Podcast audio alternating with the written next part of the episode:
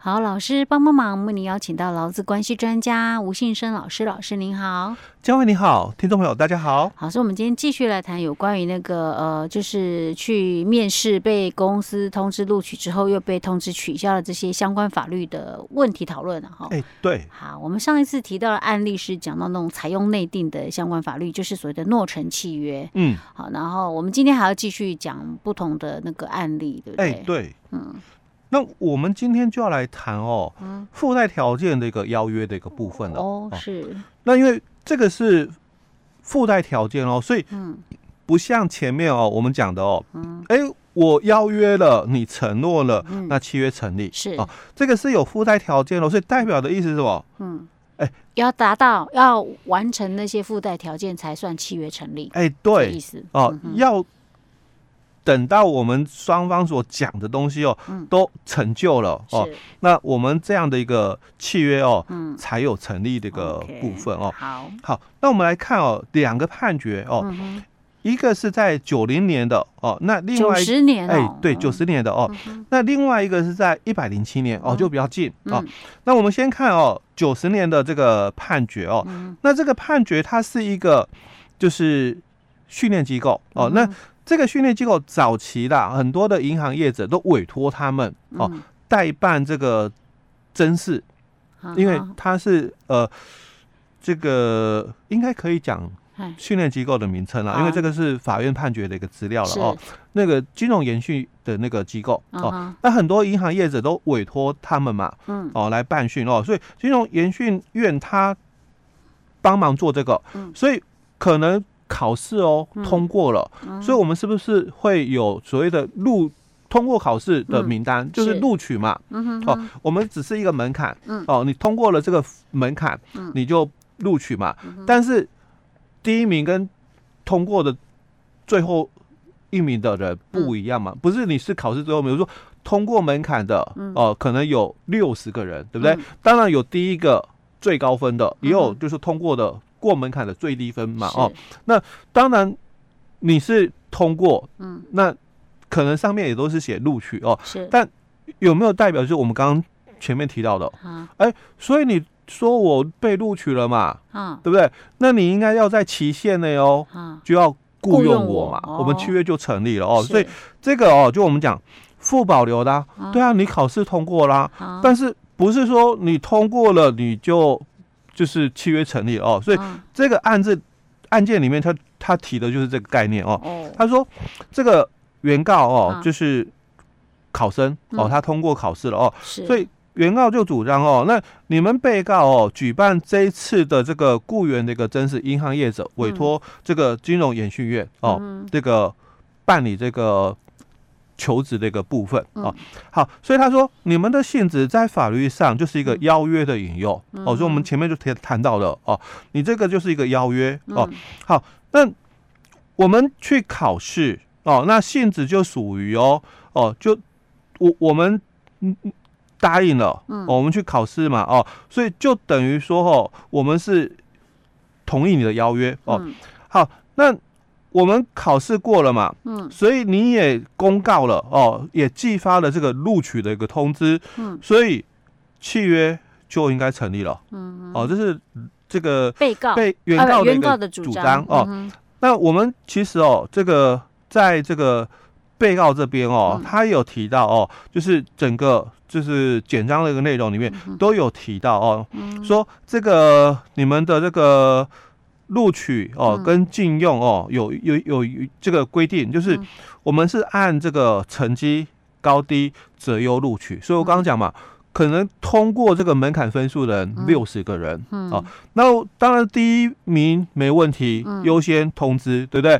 那之后还有名额再继续往下通知下去嘛，因为可能有人怎样不做不做嘛，不去嘛，哦，那你就递补上来嘛，哦，所以择优录取哦，那他又。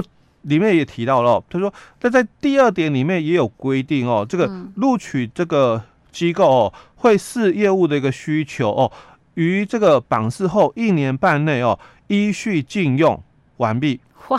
哦，所以他是很多的这个银行业者委托他们办训办那个甄试考试嘛哦，所以很多人通过了，但是名额不是这么多，嗯。哦，我刚刚讲过，通过门槛有六十个，可是这些银行业者可能只需要四十个人，哦，但是他一定要多备留一些人嘛，有有些人可能，哎，我想去的银行哦不是这一家，所以那我就下次再来吧，哦，有可能会有这种的哦，所以他优择优录取的哦，那不是说你考试通过，那你在这个榜接榜里面有你的名字哦，那你也。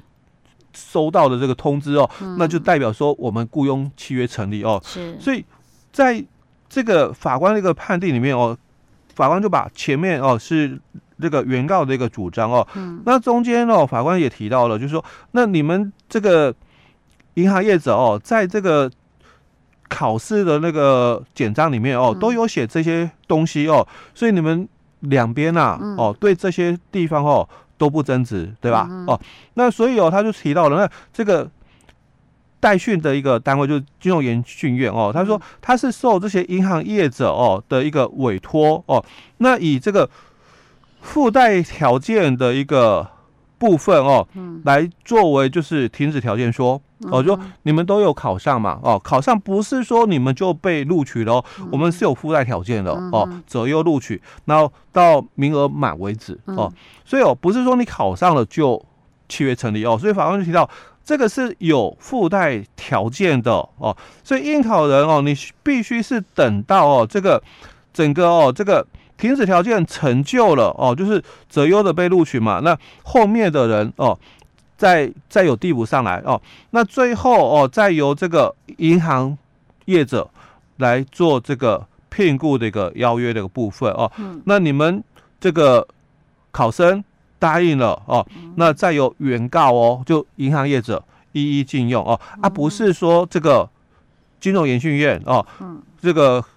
考试通过了，那他发通知给你，那你们的契约就成立。是哦，所以这个是很清楚提到的，就是附带条件的一个部分。我觉得他这个误解在哪里呢？误解在他的名字。嗯，他讲寄发录取通知。对，那你讲录取通知，人家就会。就会对作业上了，对，应该是说你通过考试，但是不能讲录取通知，对。不对？哦，所以这个是九零年，民国九十年的时候哦，比较早期的哦。那另外一个案例呢？那我们接着来看哦，一百零七年的这个案例哦，这个就比较让我们比较能够清楚，因为我们前面在提的哦，他法官就提到了，按照这个附停止条约条件的这个法律行为哦，在条件成就的时候发生效力哦，那契约的一个邀约人哦，因为这个邀约而受拘束哦，那当事人哦互相意思表示一致，不管民事或默示哦，契约就成立哦。所以法官讲，我刚刚讲这几个点哦，就是在民法的九十九条里面的附停止条件的法律行为，在条件成就的时候发生效力哦。那一百五十三条哦就提到了哦，就是这个契约的一个。当事人哦，那你们这个意思表示一致嘛？不管民事或默示哦，那契约就成立哦。嗯、那一百五十条是讲什么？讲刚刚提到的哦，契约的邀约人哦，因邀约而受拘束哦。哦，法官就讲啊，那这个是这个法律的一个规范的一个部分哦。好，那你们这个被上诉人哦，你公司了哦，你去通知了这个员工哦，嗯、说啊，你这个录取了哦，嗯、那录取。之后哦，通知书上就写了哦，啊，你这个报道是哪一天？嗯，那你要带什么东西去哦？嗯，所以有一个附带条件哦，你被录取了，那我们报道是哪一天？你要准备什么东西？有条件的哦。所以哦，法官就说哦，那这个。上诉人哦，你需要哦承诺愿意在这个约定报到当天哦，携带哦，就是护照啦哦，台胞证啦，劳健保转出证明单啦哦，离职证明书等等这些文件哦，到新公司哦完成报到手续之后，才能够就你们的雇佣契约哦生效。嗯哦，所以就我们刚刚提到的跟。保险公司哦，前面几集提到说，哎，保险公司哦，我们跟他买的保险健康险哦，我我跟你签约了，钱也给了你，但是保险公司有跟你约定，嗯，哦，因为你们的那个保险契约里面有写哦，这个生效日是三十天后，哦，一样的意思哦，所以有附带条件哦，所以法官就继续说哦，他说，那这个上诉人哦，在十二月哦，二十六到二十八哦。均未能如期缴交上述文件，就新人啊，哦，你没有依照公司所规定哦，在这个时间里面把这些文件缴交哦，所以显见哦，上诉人哦未能完成哦这个你们当初这个通知书上面的附带的这个条件啊，那所以哦，你们的这个雇佣关系哦就没有成立，因为你们有讲好，你要把这些东西哦都给了公司之后，契约才生效。哦，所以这个就是法官提到的哦，说你应该哦有所谓的这个所附带的这个停止条件的一个东西哦，那你要带哦，你没有带哦，所以你们的这个雇佣关系哦哦就还没完成，哦，所以还没生效哦。所以法官就讲了，那既然这样的话，那当然你就不能够要求哦这个赔偿的问题哦，因为你们两者哦根本哦就还没有就是成立这个契约哦。那你有约定违约金吗？就通知书上面啊哦，你有没有约定违约金？哦，违约要有违约金嘛？谁违约？就像我们呃买东西，哦，比如说我讲哦买房子好了，哦，我跟你约定了买房子，但这个约定书上面可能会有写哦啊，那你如果反悔的话，哦，你的那个什么定金被没收，对不对？就像我们哦搞就就我们讲过年那时候嘛，哦，我们不是因为疫情嘛，那很多的这个。